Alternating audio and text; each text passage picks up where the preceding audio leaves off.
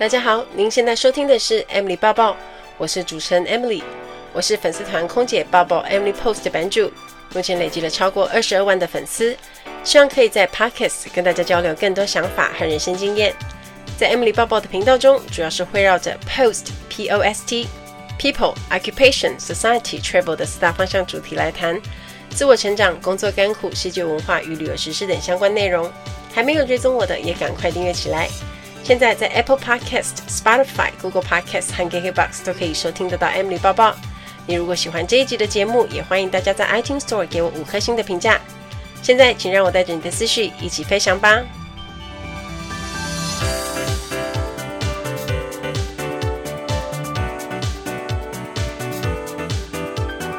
Hello，大家好，我是 Emily。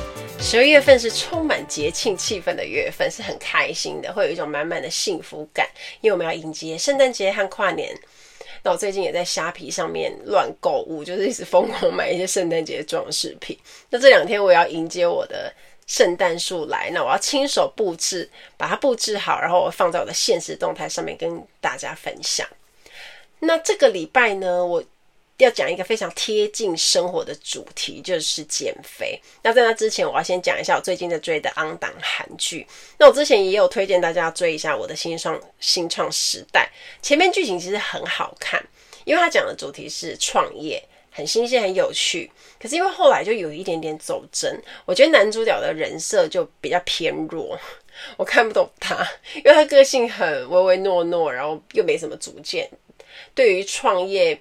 感觉又是非常的不拿手。那对比男二呢，他是很有商业头脑的人，又非常暖，也很为女主角着想。那两个人都喜欢女主角嘛？可是没有比较，没有伤害啊。因为一比下来，男一就根本就被打假的。可是我没有办法接受的是，因为女主角喜欢男一，所以我就，因为我也找不到男一的优点，所以我就很容易出戏。一边看一边想说：天哪，他到底为什么喜欢他？然后就为优秀的男二。抱不平，所以后来我就看不下去，我就决定要弃剧。那接着我就注意到另外一部韩剧叫《爱我的间谍》，女主角是熟悉的刘颖娜，那男主角是神话的 Eric。那看到他们两个之后，我就当下立刻决定要看，因为看剧有一点真的非常现实，就是男女主角你要先很吸睛，你才会开始产生兴趣。那这一部的主题是比较偏浪漫喜剧风格的，所以我也推荐给你喜欢追剧很轻松的氛围，然后你不要太烧脑的朋友。这剧就谈很多爱情跟婚姻的观点。那当然内容你看那个名字就知道，它是跟间谍跟情报有关，还有一点点神秘感，不过也不会烧脑。整个追下来的过程，我觉得是很轻松愉快的，然后也蛮疗愈的，因为看帅哥美女嘛。然后我觉得有一些关于爱情还有婚姻的观点剖析，我觉得也非常引发共鸣啊。所以我那时候我才刚追没多久，我就从第一集就追追到现在，最近不知道十二还是三集，那已经追完了。现在就每个礼拜就开始等待。好，那今天呢，我们要来讲一个女生一辈子都在对抗的减肥主题。讲到减肥，很多人应该是非常有兴趣，因为都是有。一长串的减肥辛酸血泪史。那今天的主题主要是要跟大家分享一下我是怎么维持身材，然后还有其实我不是一直都看起来瘦瘦的，就是一直都是这个身材。我也曾经胖过。我以前国中的时候，差不多就是六十公斤上下，那时候就正在发育吧，非常能吃。我以前甚至可以一个人吃掉两克的夜市猪排哦，因为我就觉得一克根本吃不饱啊。然后因为我一百。我当时一百六十七、一百六十八公分左右，那我觉得我虽然大只，可是也没有到胖啦，所以我自己也没有觉得有什么大不了。而且我的体重不是会那种大起大落那一型，大概就是慢慢的往上，然后慢慢的往下。所以对于体重这件事情，那时候我就没有太过于挂心。那也因为高的关系，有一些优势，所以长得高把很多的肉都遮住了，所以是一个很好用的 障眼法。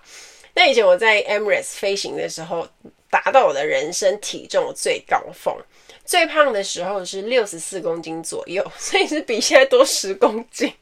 很可怕吧？因为后来我就长成了一百七十公分吧，因为我国中一六七，然后后来再长了三公分，所以一百七十公分。虽然超过六十公斤，整个人看起来会比较大只，然后圆圆肉肉的，但是你说要到很胖，好像也不至于。而且我在国外工作，外国人很多的地方，所以比较起来就是相对很正常。而且你身边的人很多都比你肉啊，你就不会有那种要立刻变瘦的急迫感。那我觉得有环境果然还是有差。如果是在台湾这种身材的话，我可能就会立刻被坐办公室坐我旁边的瘦子同事击倒，然后就可能会开始减肥，大概也不敢多吃。那我因为是开始飞了之后胖了五六公斤吧，原因是因为飞机餐狂吃，然后三餐不定时，我当然没有克制啊，宵夜什么的，所以体重就会。直线上升，当然它不是一口气升那么多，但是有一点拉长时间，可能半年啊，这样子就上升了这么多。那后来因为要参加国泰航空的考试，然后我就想说羞耻心需要爆发，还需要减肥，因为我要回到亚洲的市场，太大只真的很吃亏，而且要考试啊，所以我我就要开始下定决心减肥。那以前我们在。杜拜住的宿舍的最顶楼都有一个小型的健身房，它是比较简单的那一种，可能有跑步机、滑步机这种比较简单的机器。那我当时开始决定要减肥啊，我就想说，诶，只要我人没有飞出去，我一周至少要运动三到四次，那我饮食就相对搭配克制减量。那以前在杜拜的时候，除外食也有，可是很常自己煮。那我那时候印象很深的是，我每次。看着窗外在跑步，然后在跑步机上面挣扎的时候，跑到很累很厌世的时候，我就一直想着，我要赶快变瘦，我要变瘦，才能穿上国泰制服啊，才能考上啊。那因为就觉得自己可能太胖了吧，怕很难考。那所以人有目标的时候，你就可以专注想着目标，然后有那个强大的意志力。带你往前冲，比如说你要倒追一个男生，或者是你跟朋友比赛谁最快瘦下来，这样就会特别有动力。那讲到减肥，一定很多女生有自己的方法，也尝试过很多招数。最常用的可能就是节食，吃很少这一招。然后撑了一阵子之后瘦下来，当后来恢复正常饮食之后，你可能有机会会比原来更胖。所以很多人应该都有这种经验。那我以前也是有试过这种方法，但我随着发现随着年纪变大，然后你代谢变慢了之后，以前年轻的时候你可能就是随便少吃个几天就瘦到不行啊，瘦两三公斤是很有可能的。可是现在可能到头昏眼花都很难受。那我也用过不健康的减肥方式。我记得以前我在读书的时候，有一阵子很流行，就是吃苹果、芭乐、小番茄这类型的减肥方法。那也有用过。吃减肥药的啊，当然就是会瘦，但是它就是短暂。那短时间你迅速的瘦，其实不是因为这些东西的关系，都是因为吃的很少。那如果你再搭配运动的话，效果当然就很明显。当然瘦不下来不是最难的，真正难的是你后来应该要如何维持。那如果用不太健康的方式去瘦，其实体重就很像。溜溜球一样，很容易再反弹更大，结果你可能后来再弹回去，会比原本瘦身前更胖。那真正我觉得比较健康的减重方式的时候，后来就都是采用低升糖的饮食法，比如说就是精致淀粉，我就改吃比较粗糙的淀粉啊，然后减量，就是淀粉吃比较少，然后当然含糖的饮料就是。都不能喝，但是牛奶我是一定要喝的，因为我要喝咖啡，所以我就会喝拿铁啊、卡布奇诺这些。牛奶我是没有戒啦，有比较严格的人可能就会连牛奶都不喝，但我就是喜欢轻，也不是轻松，我喜欢照我喜欢的方式去减肥，这样会比较开心。然后蛋白质和菜我就放松的吃，而且我发现如果你肉类、鱼类。就多吃，其实是蛮饱的，你就不用真的，你就在减肥，可是你也不用饿肚子，你可以真的吃饱。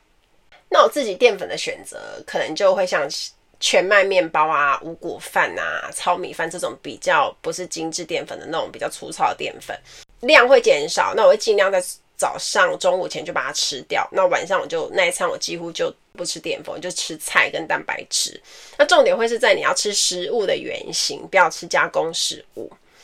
那我自己觉得水果也也都吃，但是我一天就是吃两份，不要过量。比如说两份的话，比如说像是苹果吃一颗，芭乐吃一颗这样子。可是芭乐一定要去籽哦，千万不要整颗这样咬，因为芭乐的籽里面是会甜的。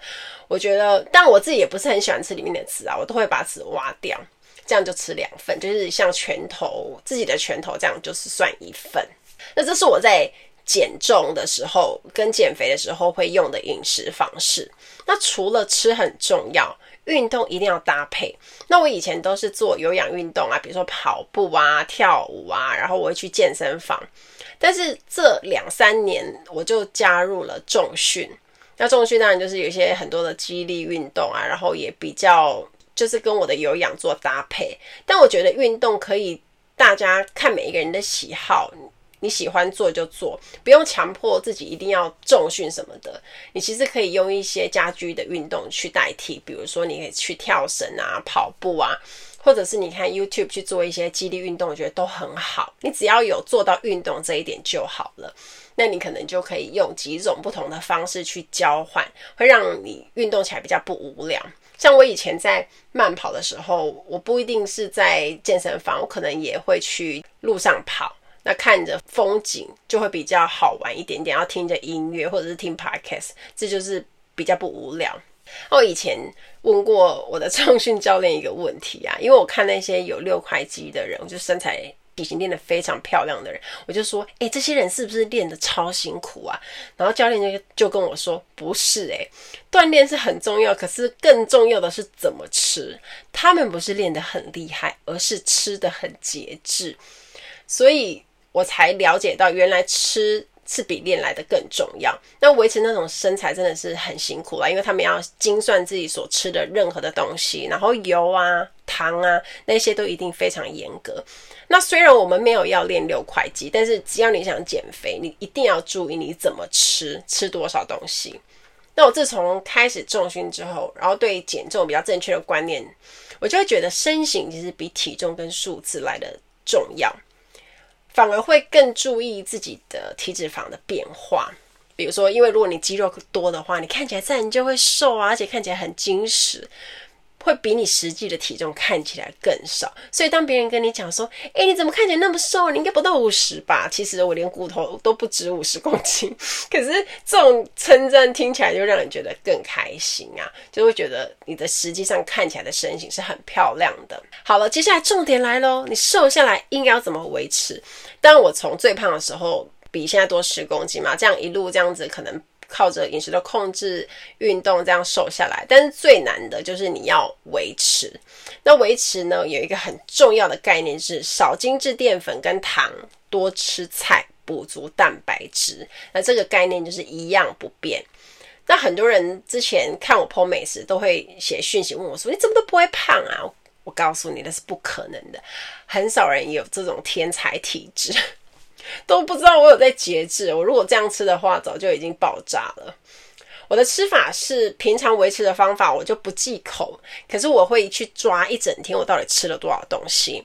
比如说我的早餐、中餐都吃很多，那那一天的晚餐就会相对比较少，有点会像是在算总热量的概念。可是我不会去算啦，就是一个大概，因为你自自己知道自己大概吃了多少东西，我就会大概稍微抓一下，去 balance 一下。那运动呢，当然就维持咯，你可能一周三次、四次，最少你也要做到两次吧。那我觉得就这样做的话，你就算三餐是吃很正常，也不太会变胖。那我自己另外还有一个习惯，就是吃饭的时候我都会吃大概抓八分饱左右而已，我不会有那种强迫一定要特地把自己肚子塞得很饱。然后如果要吃甜食，因为甜食偶尔还是会需要吃嘛，就是会觉得心情会很好啊。然后比如说心情很沮丧的时候，就会想要吃；要想要庆祝的时候，也想要吃。那这个时候可以怎么办呢？通常我就是很少一个人可以就是吃完一整个蛋糕。有一个原因是我本来就不是一个爆爱吃甜食的人，所以这个时候呢，如果有一大块蛋糕，我可能都会跟人家 share 居多。这样的话就可以吃到，可是你又不会吃到过量的甜点。可是如果你是一个很爱吃甜点人，我觉得你就要先从控制万恶的糖开始，慢慢去减量啊。不然你可能就算你只有四十八公斤、四十七公斤，可是你事实上是一个泡芙人，就是可能你的脂体脂肪会很高的。好像蛮多女生是这个样子的。还有一个重点，大吃大喝尽量减少。我觉得对我来讲，倒也不是特意去克制这件事，因为吃到很饱那种状态其实很不舒服的。所以我会建议大家，那种饱到喉咙啊、天庭盖这种事情，就不要太常发生呐、为了自己健康啦，那我平常的生活会尽量做到饮食跟运动平衡。那有一个口诀很好记，就是大家可以记下来。饮食的部分就是低油、低糖、多纤维。那运动的部分就是每周四次多变化。这样子就是一个口诀，所以大家应该就会比较好记。那这是一个维持的方法，主要是长久时间我都是一直照这个方式去做。那当然就是可能偶尔大吃也没关系，那偶尔放纵都无所谓。可是你维持体态这样子去平衡，我觉得是还蛮有用的。那你可以吃到喜欢想吃的，你可以吃饱，可是又不会容易变胖。那到现在我也都持续在进行中。所以听完这一集呢，我也欢迎大家跟我分享你的减肥秘籍。我相信每一个人都有自己的独门秘方，好吗？如果你也跟我用一样的方法，你也可以告诉我你的减肥成果哦。那大家如果任何想问的问题，也欢迎私讯我或写到我的读者信箱。我的信箱是 Emily P O S T H K at gmail dot com。那欢迎大家可以写信给我。期待大家跟我分享听完今天的节目，如果有想法和问题，欢迎到我的粉丝团或是 Instagram 找我，只要搜寻空姐报报 Emily 就可以找到我。你也可以截图这一集的节目，分享到你的 Instagram 现实动态上面 tag 我，让我知道你有在收听，也让我知道你对 Emily 报报的看法哦。最后感谢大家收听这一集的节目，真的非常的感激哦。如果你喜欢今天的节目，也欢迎帮我在 iTunes 评分中留下五颗星的评价哦。我们下一集再见喽，拜拜。